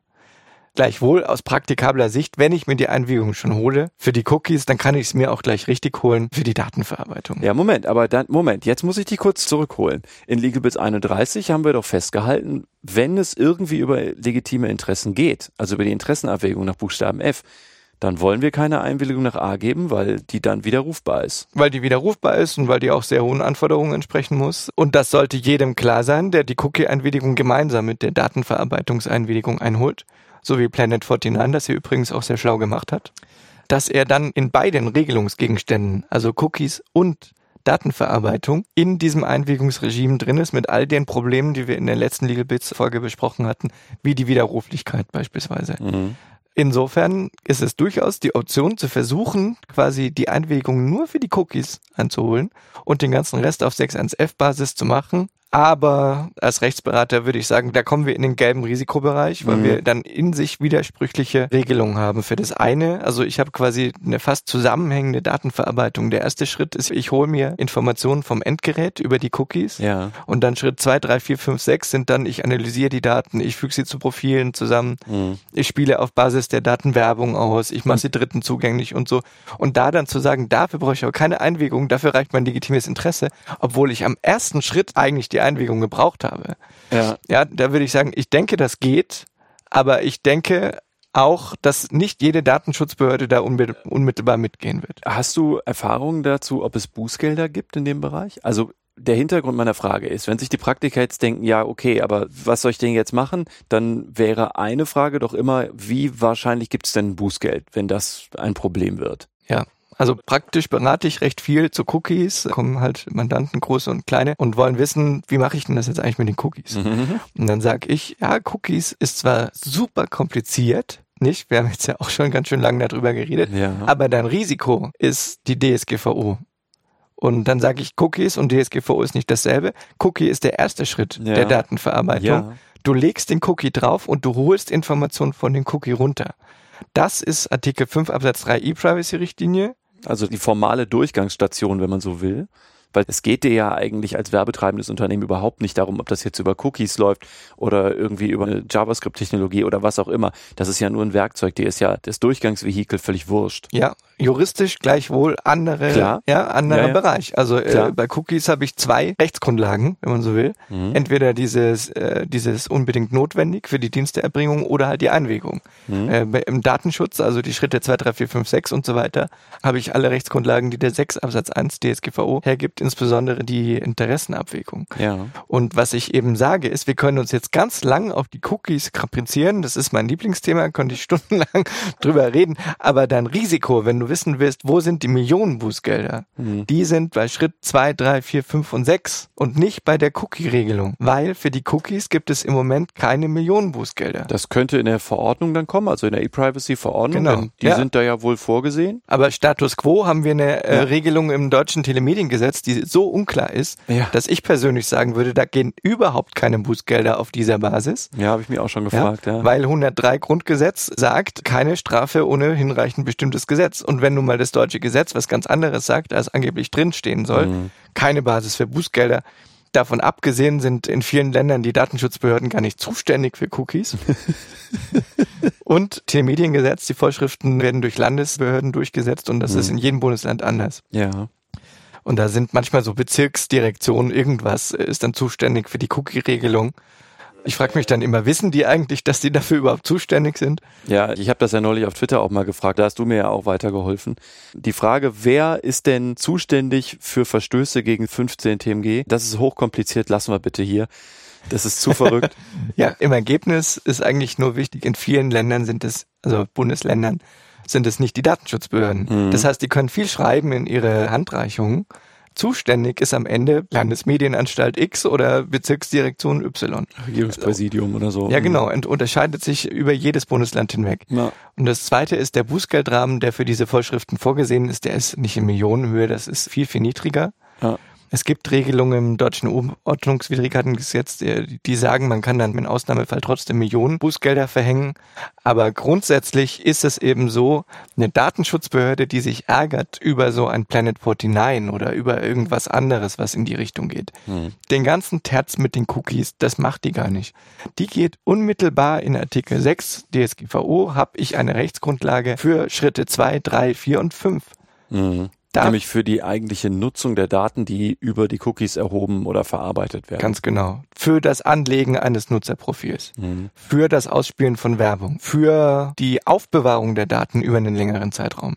Das ist dann alles nichts mehr, was mit Cookies zu tun hat, sondern das ist eine Frage originär und ganz unbeeinträchtigt von E-Privacy, eine Frage der DSGVO. Mhm. Und da, da hat die Datenschutzbehörde viel leichteres Spiel. Da ist sie klar zuständig. Ja. Da hat sie super Durchsetzungskompetenzen. Da kann sie Millionen Bußgelder verhängen. Und sie hat unter Umständen Schwierigkeiten, einen Verstoß gegen die DSGVO nachzuweisen, aus dem Grund, den ich gerade genannt hatte, dass nämlich die Schritte 2, 3, 4, 5 und so weiter auch auf legitime Interessen gestützt werden können. Mhm. Aber wenn man die Einwilligung eingeholt hat, also wenn man sagt, ich möchte Einwilligung für Cookie und Datenverarbeitung, dann hält einen die Behörde daran auch fest. Und dann sagt sie, Einwägung war halt leider nicht informiert genug, war auf äh, zu viele Layers verteilt, äh, so wie es der BGH hier ja erklärt hat in seinem Urteil. Hm. Deswegen unwirksam und deswegen hole ich jetzt das Bußgeld raus. Mhm. Und soweit ich weiß, hat das noch keine deutsche Datenschutzbehörde zum Anlass genommen, Bußgelder zu verhängen. Ich kenne natürlich nicht alle Bußgelder, die verhängt worden sind ja. in Deutschland. Aber das heißt keineswegs, dass es so bleiben wird. Und unzulässige Direktwerbung, das, und das schließt natürlich auch datenbasierte Direktwerbung mit ein, das hat schon zu ganz heftigen Bußgeldern geführt, auch in Deutschland. Ja heißt, diesen Punkt können wir zusammenfassen mit, wenn man als Cookies setzendes Unternehmen relativ safe sein möchte und akzeptiert, dass Leute halt Einwilligungen auch widerrufen können, dann sollte man in der Cookies-Einwilligung auch schon aufnehmen, wofür man die Daten denn verwenden möchte, wenn sie denn personenbezogen sein sollen. Genau, also in der Cookie-Einwilligung, man braucht sozusagen eine zweigesichtige Einwilligung. Ich denke, man kann eine einzige Checkbox verwenden, hm. aber in dem Text sollte dann drinstehen, hiermit sind Sie einverstanden, dass wir die Cookies setzen auf Ihren Computer und dass wir daraus Daten erheben und dann das und das und das und das damit tun. Hm. Und da muss man ganz schön viel reinschreiben, wenn man sowohl die Cookies erklären muss, als auch die daran anknüpfende Datenverarbeitung. Noch, also das ist jetzt nicht so wirklich unser Thema, aber für alle Praktiker, die das bisher noch nicht so auf dem Schirm hatten, das hat nichts zu tun mit einer Einwilligung in Datenverarbeitung allgemein. Also wenn man Daten für irgendeinen Vertragszweck braucht, also wenn es sowieso nicht anders geht, dann hat das nichts zu tun mit dem, worüber wir jetzt sprechen, sondern die Daten, die man sowieso braucht, um irgendeine Vertragspflicht zu erfüllen, also zwingend braucht, dann braucht man dafür keine Einwilligung, hat mit unserem Fall nichts zu tun. Ja, genau. Also wir reden von Datenverwendungsmöglichkeiten, die eine Einwilligung brauchen. Und das ist manchmal, nicht immer auch bei Cookies so. Also vor allem Werbetracking, Retargeting, Cross-Site-Tracking und so weiter, Cross-Device-Tracking. Das sind so Bereiche, wo man, das ist umstritten, aber wo man wohl eine Anwägung braucht. Und wenn man sie braucht, dann holt man sie besser gleich gemeinsam mit dem Cookie. Was hältst du denn von der Idee, diese Einwilligung allgemein in so einem Browser zu setzen? Also angenommen, es gäbe jetzt die Möglichkeit, in einem Browser zu sagen, ich bin mit allen Cookies einverstanden. Also die Möglichkeit gibt es ja eigentlich, aber trotzdem mal, wie ist es denn damit? Die Idee hat ja auch der möchtegern Gesetzgeber der E-Privacy-Verordnung gehabt. Ja, das steht da so in den Entwürfen drin. Einwilligungen mit einem einzigen automatisierten Klick quasi im Browser akzeptiert man dann alles Mögliche. Da steht dann aber auch drin und das steht sowohl in den Entwürfen der E-Privacy-Verordnung als auch jetzt schon in der DSGVO, eine Einwilligung ist nur dann wirksam, wenn sie informiert für den bestimmten Fall abgegeben wird durch eine eindeutig bestätigende Handlung. Das heißt, wir kommen da gar nicht drum rum. Also, immer wieder. Also Ja, die, ja, ja. also ich frage mich, wie soll das dann in der Praxis funktionieren? Ja, also ich habe irgendwann mal vor zehn Monaten, als ich meinen Browser installiert habe, angeklickt, ich akzeptiere Cookies. Und das soll dann eine Einwilligung sein dafür, dass die Planet 50 GmbH, äh, die, die sich dann wegen Insolvenz der 49 GmbH gegründet hat, mir dann Werbung schickt. So funktioniert nicht die Einwilligung nach der DSGVO.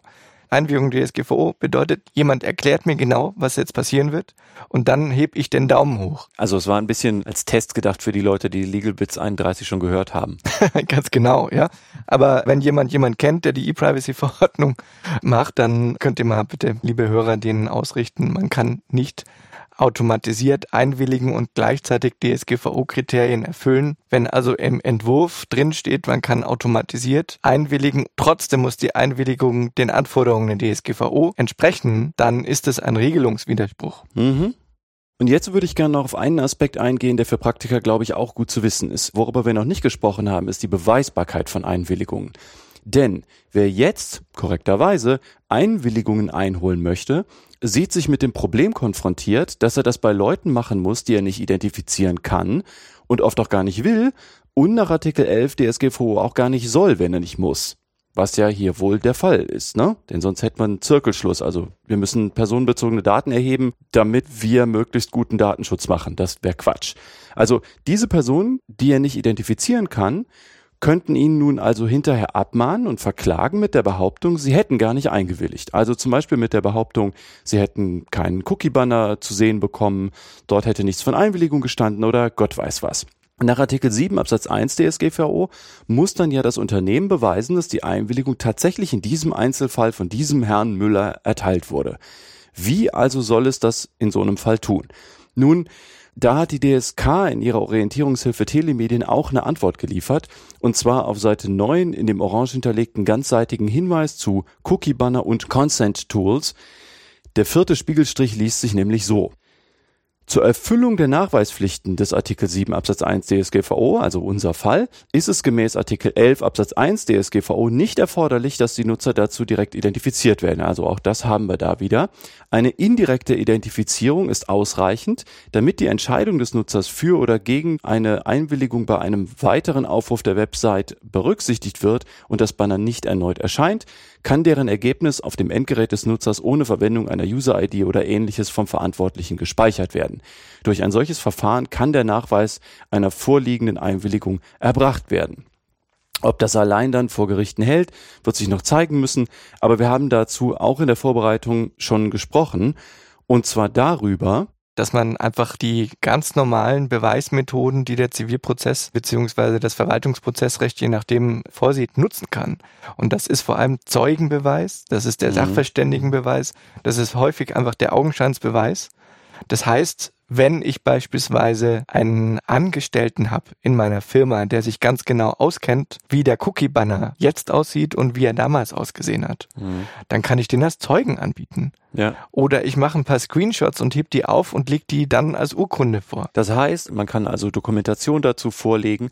Dafür ist es allerdings total kritisch, das hast du ja gerade auch schon im Nebensatz gesagt, dass man auch über die Zeit verfolgt verschiedene Revisionen oder verschiedene Versionen des Prozesses. Also wenn man so etwas aufbaut und in einem halben Jahr oder in, keine Ahnung, 205 Tagen sagt, das ändere ich jetzt, dann ist es total kritisch, dass man die Versionen idealerweise echt zeitpunktgenau verfolgen kann und mit dem Finger auch ganz konkret sagen kann, in diesem Zeitpunkt war diese Version meines Einwilligungsbanners aktiv. Ganz genau, ja. Also wir reden jetzt von der Situation, wo man juristisch gesehen in der Verteidigung ist. Also man wird angegriffen, da kommt ein Wettbewerber oder ein einzelner Betroffener, hat eine Abmahnung geschickt und sagt, du hast gegen äh, Artikel 5 Absatz 3 E-Privacy-Richtlinie beziehungsweise den genau umgedreht ausgelegten 15 Absatz 3 TMG verstoßen. Mhm. Da macht er beispielsweise einen Unterlassungsanspruch geltend oder Mhm. einen Schadensersatzanspruch oder so, ja. Und dann trägt der vor Gericht vor, dieses Banner entspricht nicht den rechtlichen Voraussetzungen. Und man selber muss dann vortragen, doch, das tut es. Und zwar bezogen auf den Zeitpunkt, der streitig ist. Ja. Bei Unterlassungsansprüchen ist üblicherweise die reine Gegenwart streitig. Also einmal der Zeitpunkt, in dem das geltend gemacht wird, also der Zeitpunkt, wo die Abmahnung abgeschickt wird in der Regel und dann der Zeitpunkt, zu dem der Rechtsstreit entschieden wird. In beiden Zeiten muss das beinahe rechtswidrig sein. Prozessrechtliche Feinheiten jetzt mal weggelassen. So, und dann muss ich also nachweisen können, dass in dem streitigen Zeitpunkt das Cookie-Banner genau so und so ausgesehen hat. Was halt nur geht, wenn ich auch sagen kann, zu dem Zeitpunkt war das so wie das da. Ja, genau. Und idealerweise habe ich auch Protokolldaten, die nachweisen, dass die Nutzer da auch tatsächlich draufgeklickt haben. Und was ich am Ende nachweisen muss, wenn die Gegenseite gut genug vorträgt, ich muss nachweisen, dass niemand einen Cookie bekommen hat, der eine Einwilligung erfordert ohne um auf ein Banner geklickt zu haben, das den Voraussetzungen entspricht, die die DSGVO eben stellt an wirksame Cookie-Einwilligung. Ja, also eben nicht vorausgefüllt, ist klar. Zum Beispiel nicht vorausgefüllt, zum Beispiel müssen alle notwendigen Informationen drauf gewesen sein. Liste in 31, also Folge 31. Ja, genau, genau, Liste in 31 und dann, das haben wir ja gerade gelernt aus der Planet 49 Entscheidung, nicht so viel Nudging. Ja. Keine groß grün, klein grau, lange Klickdialoge. Dunkelgrau auf hellgrau, andersrum. Ja, und 57 mal klicken, um dann aus allen Cookies auszusteigen. Ja, also Opt-out oder um genau zu sein, das Verweigern der Einwilligung sollte ungefähr so einfach sein wie das Erteilen ja. der Einwilligung. So, und natürlich kann man ein bisschen nudgen immer noch. Das ist nicht vollständig verboten worden. Aber es muss dann jetzt jeder selber wissen, wie viel nudge ich, weil was der BGH hier gesagt hat, wenn man zu viel nudgt, wird die Einwilligung unwirksam nicht? Und dann findet man sich halt unter Umständen im Rechtsstreit mit dem VZBV wieder. Jetzt habe ich noch eine Anschlussfrage, haben wir auch bei einer Vorbereitung schon besprochen. Wir haben ja jetzt gelernt, selbst wenn es auf die Logdateien gar nicht so primär ankommt, ist es eine total gute Idee, diese Logdateien mitzuschreiben. Aber wie lange denn? Denn das ist ja auch irgendwie Vorratsdatenspeicherung. Also stimmt nicht so richtig, aber was man ja schon macht, ist, also spätestens dann, wenn man IP-Adressen mitschreibt, erfasst man ja personenbezogene Daten. Und die Frage ist doch jetzt, wo ist denn jetzt die Grenze, ab der es riskant wird, die Sachen so lange aufzubewahren? Wie lang kann jemand klagen? Naja, also die normale Verjährungsfrist oder gilt eine kürzere? Nee, die ordentliche Verjährungsfrist, also drei Jahre ab Jahresende sagen wir mal, wenn am Anfang Januar jemand kommt, dann gilt ja dieses komplette Jahr, das mit dem Januar gerade begonnen hat, überhaupt nicht mit rein in die Verjährungsfrist, sondern erst am 1. Januar des Folgejahres, dann drei volle Jahre. Das heißt, im Extremfall hat man fast vier Jahre Verjährungsfrist. Das heißt, fast vier Jahre in diesem Fall, aber Minimum drei Jahre hat jemand Zeit, sich zu entschließen, zu klagen. Das heißt doch, als Website-Betreiber muss ich mich fragen, wie lange darf ich das aufbewahren, das Zeug? Ja, und jetzt könnte man sagen, dann bewahre ich es mal vier Jahre auf. Ich würde unter dem Gesichtspunkt, dass die Logdatei eigentlich nicht der Kern meiner Verteidigung ist, sondern der Kern meiner Verteidigung ist, dass ich einen Zeugen, eine Urkunde, hm. einen Sachverständigen ja. anbieten kann als Beweis dafür, dass meine Webseite datenschutzkonform bzw. cookie-rechtskonform ist. Dafür brauche ich die Logdatei nicht. Insofern würde ich persönlich sie kürzer speichern drei Monate ist dunkelgrün, sechs Monate ist gelb, zwölf Monate ist orange. Da gibt es kein richtig mhm. und falsch und es gibt auch noch andere Gründe, Logdaten aufzubewahren als nur Cookies. Da geht es auch um Sicherheitsaspekte und so weiter. Ja. Es gibt eine uralte Handreichung der deutschen Datenschutzbehörden, die aber auch, ja. Also zwölf Monate, glaube ich, werden da irgendwo genannt, aber es gibt kein richtiges richtig und falsch. Ja, wäre im Zweifel also Argumentationsgrundlage. Kommt ein bisschen darauf an, wofür die Logdateien am Ende verwendet werden. Okay. Ja, super. Dankeschön. Kurze Praxisfrage noch. Wie sieht denn das aus mit einer Cookie Wall? Also wenn ich jetzt sage, ja, super, dann mache ich die Einwilligung in die Cookies zur Voraussetzung der Nutzung meiner Website. Zulässig? Also erstmal muss man sagen, der BGH hat dazu nichts gesagt, mhm. obwohl er es hätte tun können. Also eine der beiden Einwilligungen, wo es der Streitgegenstand gewesen sind bei Planet 49, die waren nämlich gekoppelt, äh, so nennt man das. Man musste die Einwilligung erteilen, um an dem Gewinnspiel teilnehmen zu können. Mhm. Und das ist das sogenannte vermeintliche oder in Anführungsstrichen Kopplungsverbot ausführlich diskutiert in der anderen Legal Bits Folge. Mhm. So, und die Cookie Walls sind jetzt eine spezielle Ausprägung von diesem Kopplungsverbot. Ja.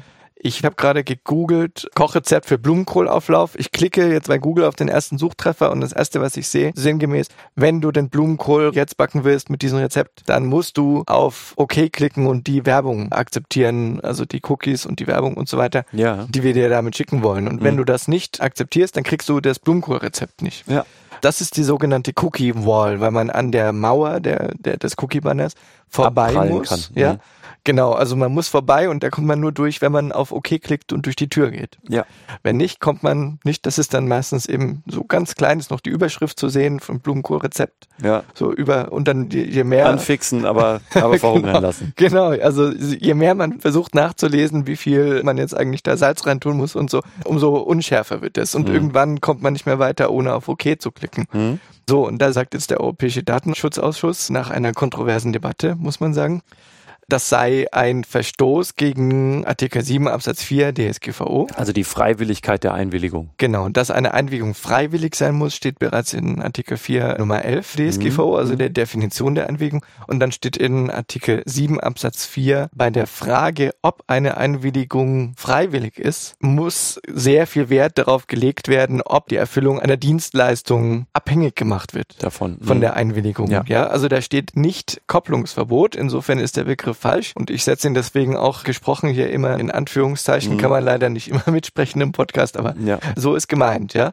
Das heißt, die Frage, juristisch gesehen, die sich hier stellt, ist, ist jemand hier so dringend angewiesen auf das Blumenkohlrezept, Dass die Freiwilligkeit kippt. dass man sagt, das ist nicht mehr freiwillig, dass er sich entscheidet, um schneller oder leichter an das Blumenkohlrezept dranzukommen, dass er die Cookies akzeptiert. Ja. Und Okay. an diesem Beispiel, was alltagsnah ist, kann man auch schon sehen, dass ich persönlich nicht der Meinung bin, die hier der Europäische Datenschutzausschuss verfolgt hat. Ich denke nämlich, ich kann sehr wohl, wenn ich da jetzt vor so einem dicken Cookie-Banner stehe, sehr wohl auch das Fenster wieder zumachen und nochmal googeln und einfach das zweite Google-Suchergebnis Ja. Also, anklicken. ja, also worauf ich hinaus wollte, ist einfach, dass das umstritten ist und dass der Europäische Datenschutzausschuss sagt, nee, das ist unzulässig. Also damit ist sozusagen die Einwilligung nicht mehr freiwillig und damit unwirksam. Ja, der sagt, das sei unzulässig und ich sage, es kommt auf den Einzelfall an. Und 80 Prozent der Fälle wären meiner Meinung nach kein Verstoß gegen das Kopplungsverbot. Ja. Ich würde nur dann, das ist dann kein anwaltlicher Rat mehr, sondern einfach ein praktischer. Ich würde trotzdem davon abraten, dieses Cookie-Banner vorzuschalten, es nicht wegklickbar zu machen, weil man sich, glaube ich, total viel Traffic von der Ja. Seite runternimmt, wenn man das so macht. Okay. Gut. Ich glaube, damit haben wir jetzt auch die Praxiskonsequenzen des Urteils so parat, dass man als Praktiker damit was anfangen kann, zugegebenermaßen mit ziemlich viel juristischen Feinheiten. Und für diejenigen, die noch nicht genug von ePrivacy haben, hängen wir jetzt noch ein Kapitel dran, das über den Tellerrand des Urteils hinausschaut.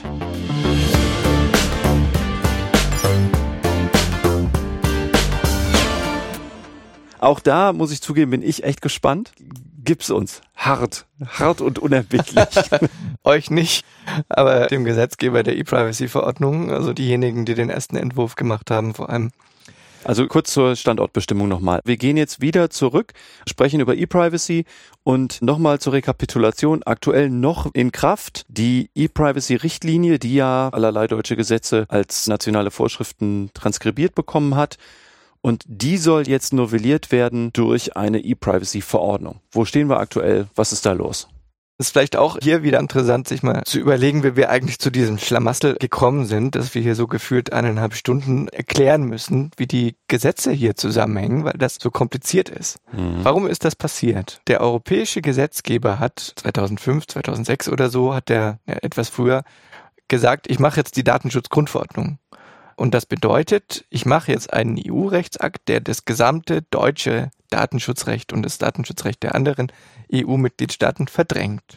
Und damals, das war auch so eine Geschichte, wo wir bei Telemedicus ganz nah dran waren. Wir waren die Zweiten, die darüber berichtet haben, dass da so eine komische europäische Verordnung gerade in der Mache ist, die das gesamte Datenschutzrecht novellieren soll. Wir waren leider die Zweiten, obwohl wir als erstes davon wussten. Das ärgert mich bis heute, aber wir Wer sind waren denn nicht die ersten? Der Kollege heißt Falk Steiner. Ich weiß gar nicht, wo er das veröffentlicht hat. Ich glaube auf Heise Online. Ich bin Okay. mir nicht ganz sicher. Okay. Also wir hätten die ersten sein können, die die Nachrichten gebracht haben, dass da so eine EU-Verordnung in der Mache ist. Waren wir leider nicht ganz. Wir waren nur die Zweiten. Ja, aber, okay, okay. so, aber die Idee des Gesetzgebers ist damals gewesen, ich hebe das gesamte Datenschutzrecht auf die EU-Ebene und mache es unmittelbar Mhm. wirksam. Und das war damals regelrecht revolutionär. Es gab damals sehr wenige EU-Verordnungen und fast nur EU-Richtlinien. Mhm. So, und dann hat der mehr oder weniger die Insel des Datenschutzrechts eine Ebene höher gehoben, aber das ganze daran angrenzende Recht, was im Europarecht ja auch vorkommt, blieb auf der Ebene der Richtlinie. Mhm. Und Richtlinien, das hatten wir äh, vorhin schon mal gesagt, müssen umgesetzt werden durch die nationalen Gesetzgeber. Ja. Also durch die Mitgliedstaaten, während Verordnungen unmittelbar wirken. Und das heißt, wir haben mit Inkrafttreten der DSGVO eine Situation bekommen, wo wir Konkurrenzen, also Regelungswidersprüche oder jedenfalls ein Zusammenspiel von Regelungen haben, einmal zwischen der DSGVO einerseits und dann EU-Richtlinien, die durch nationales Recht umgesetzt werden, andererseits. Mhm. Und das ist auch ein Problem, ja, wo man dann ganz schön Schwierigkeiten hat, um das so auseinander zu fieseln, was das jetzt juristisch bedeutet. Und so. Und die wichtigste Regelung, mit der die DSGVO eben zusammenspielt, ist die E-Privacy-Richtlinie. Damals hat sich der EU-Gesetzgeber gedacht, ach, dann mache ich die eigentlich auch einfach schnell zur Verordnung. Ja. Äh, das Ziel, ja, dann hat man das Problem nicht mehr, dann sind die beide auf derselben Ebene. Hm.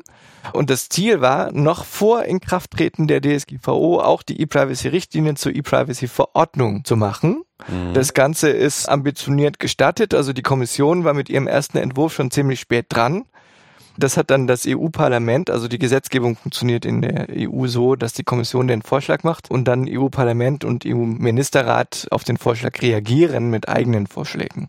Mhm. Wenn alle drei Vorschläge da sind, dann setzen sich die Parteien zusammen und verhandeln. Das nennt man Trilog. Mhm. Also das, das hat Winfried auch in einer anderen Folge mal erzählt. Ah ja, ja, okay. Also dann kann man ja in diese entsprechende Legal Bits Folge rein. The Making of DSGVO. Ah ja, genau. Ja. ja. Also auch interessant ist, das steht eigentlich alles so gar nicht drin in den europäischen Gesetzen. Das wird aber nur so gemacht. Also die EU-Gesetzgeber, also die Parlament und so weiter, finden den vorgeschriebenen Gesetzgebungsweg zu langsam und deswegen machen sie das über diese Triloge. Mhm. Also das heißt, hier war es auch so, die Kommission hat den ersten Entwurf gemacht, das Parlament hat sich dann ganz doll beeilt und den zweiten Entwurf gemacht.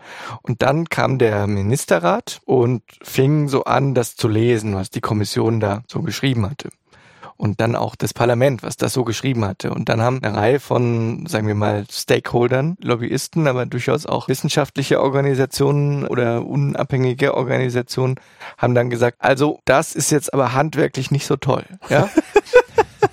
was der Kommission und Parlament gemacht haben. Ja, also und das kann man tatsächlich nachlesen, unter anderem in der Stellungnahme des Deutschen Anwaltsvereins zur E-Privacy-Verordnung, damals in der Kommissionsfassung die der Deutsche Anwaltverein dann damals nach Brüssel geschickt hat. Ja. Und nach Luxemburg. Und damals war ich für den DRV der Berichterstatter für diese Stellungnahme. Ah. Ja, also es war aber nicht nur ich, ich war nicht der Einzige, der da eben nach Brüssel gefunkt hat, also juristisch ist es gut, wenn man weiß, an wen eine Vorschrift sich eigentlich richtet. Ja, der sogenannte Regelungsadressat. Ja. Wenn man nicht mal weiß, wer eigentlich der Regelungsadressat einer Vorschrift ist, dann ist sie misslungen. Ja.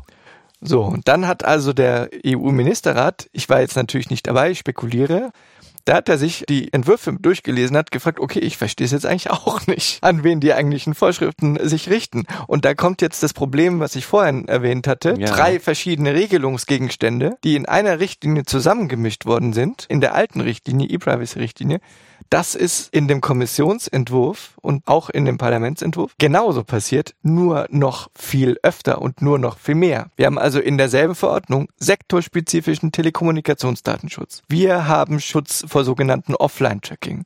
Das ist das Auffangen von Informationen, die von Endgeräten ausgesendet werden und ganz anderer Regelungsgegenstand. Mhm. Wir haben Regelungen über Browser. Wir haben eine Regelung, die an die Cookie-Regelung anknüpft, aber viel komplizierter ist und viel fein ausziselierter regeln soll. Wann darf ich Informationen auf Endgeräte drauf tun und wann darf ich sie rausholen? Also ein völliges Sammelsurium an Vorschriften, alle zusammengemischt in eine Verordnung. Manche der Vorschriften sollen sich sinngemäß richten an Telemediendiensteanbieter, europäisch gesprochen Anbieter von Diensten der Informationsgesellschaft. Mhm. Andere sollen sich richten an Telekommunikationsdiensteanbieter. Wieder andere sollen sich richten an diejenigen, die Offline-Tracking betreiben oder die Cookies setzen oder sonst wie Informationen aus Endgeräten reintun und rausholen. Das Problem ist, das steht nirgends drin. Ja, mhm. also dass diese Regelungen sinngemäß alle andere Regelungsadressaten haben und keineswegs für jedermann gelten, sondern nur für ganz bestimmte. Das steht da einfach nirgends. Und das macht diese Verordnung, um nur einen von mehreren grundlegenden Webfehlern zu nennen, in der Praxis unbrauchbar. Und es kam gar nicht erst zur juristischen Praxis, sondern bereits der EU-Ministerrat, der versucht hat zu verstehen, was er da eigentlich regelt. Mhm. kam nicht weiter. Und jetzt haben wir eine Situation, in der Kommission und Parlament Vorschläge bereits gemacht haben und in der in mehrjährigen Verhandlungen der EU-Ministerrat immer weiter weggedriftet ist von dem, was ursprünglich vorgeschlagen war und jetzt teilweise völlig neue Regelungen erfunden hat, die mit dem ursprünglichen Regelungsgegenstand auch gar nichts mehr zu tun haben.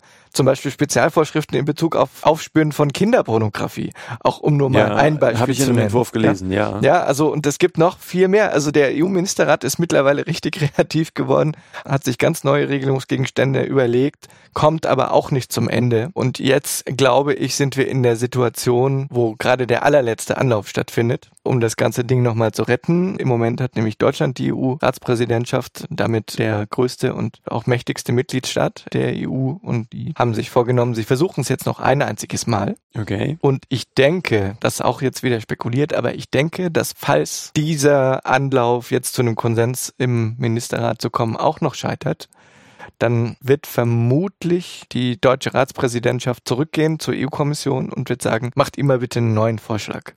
Also man geht nicht komplett neu auf los, aber man spielt den Ball zurück an die EU-Kommission, damit die eben nochmal ganz grundlegend mit einer neuen Struktur hoffentlich auch die Verordnung nochmal startet. Aber also da habe ich jetzt aber gerade sehr, sehr viel spekuliert. Ich bin nicht dabei und es gibt durchaus auch eine andere Variante, die auch im Raum steht und die ist, die Ratspräsidentschaft kommt nicht zu einem echten Konsens im Rat, sondern sagt, dann machen wir eben im ordentlichen Gesetzgebungsverfahren weiter, also ohne echten Trilog. Und dann geht es einen völlig anderen Weg. Aber auch da, ohne Zustimmung des Rats am Ende wird es nicht zum Gesetz werden. Hm. Okay. Was denkst du denn, wann sich rauskristallisiert, welchen Weg man nimmt? Also wahrscheinlich, nachdem diese Legal Bits Folge erschienen ist. Ja, wahrscheinlich. Ja, weil die erste Verhandlungsrunde hat stattgefunden von jetzt aus gerechnet am letzten Montag, also nicht Montag dieser Woche, sondern der davor. Und das ist, weil jetzt natürlich nicht jeder Leser, äh, Hörer genau weiß. Also wir nehmen am 21. Juli 2020 auf, genau. also an einem Dienstag. Und die erste Verhandlungsrunde war am 13. Juli. Mhm. Habe ich gerade nachgeschaut. So, und das heißt, es laufen jetzt schon diverse Leute rum, die wissen, was da rausgekommen ist. Ich weiß es aber nicht. Ah, du hast es auf Twitter auch neulich gefragt. Ja, ja. genau. Ich, ich wüsste das gerne. Also ich äh, bin natürlich gespannt wie ein Flitzebogen, ob die E-Privacy-Verordnung ähm, Chancen auf Überleben, hätte ich fast gesagt, also Chancen hat, überhaupt ins Leben zu treten. Wüsste ich gerne, aber ich weiß es nicht und die Leute, die ich gefragt habe, die wissen es auch nicht. Mhm. Aber ich denke, dass es unvermeidbar ist, dass in den nächsten Tagen und damit also wahrscheinlich vor Erscheinen dieser Legal Bits Folge da die Infos bekannt werden und dann ja, werden wir sehen, ob es jemals eine E-Privacy-Verordnung gibt Jedenfalls, ob es jemals eine in der Form gibt, die wir jetzt bisher immer so gelesen haben. Wenn es die nicht gibt, dann gibt es ja nach wie vor die E-Privacy-Richtlinie. Genau, solange bleibt es bei der Richtlinie mit all diesen schönen Problemen, die wir jetzt diskutiert haben. Mhm. Die indirekte Einwilligungsanforderungen über die DSGVO, Marketing, Cookies und Telekommunikationsdatenschutz. Mhm. Okay. Dann haben wir jetzt, glaube ich, aber auch wirklich wieder genug Input in die Folge gemacht. Simon, es ist mir ein großes Vergnügen, dass du hier bist. Das ist wirklich super. Also für mich auch echt informativ und das macht großen Spaß. Vielen lieben Dank.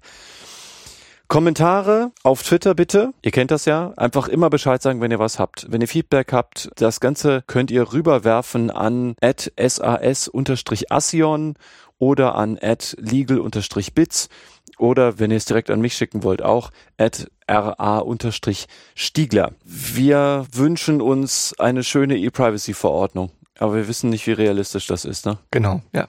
Also wir wissen das nicht. Und was viele auch gerne übersehen, ist, wenn sie überhaupt kommt, dann kommt sie in ungefähr einem Jahr und dann wird es mindestens ein weiteres Jahr dauern, bis sie in Kraft tritt. Mhm. Wahrscheinlich, eher zwei, ne? Eher zwei. Das heißt, wir stehen frühestens zwei, wahrscheinlich eher drei Jahre vor der E-Privacy-Verordnung. Und so lange wird diese Legal-Bits-Folge relevant bleiben. yeah, zur Relevanz. Und die Planet 49-Entscheidung. Also deswegen, was schön hier sein zu können und vielen Dank. Vielen lieben Dank. Macht's gut. Bis bald. Tschüss.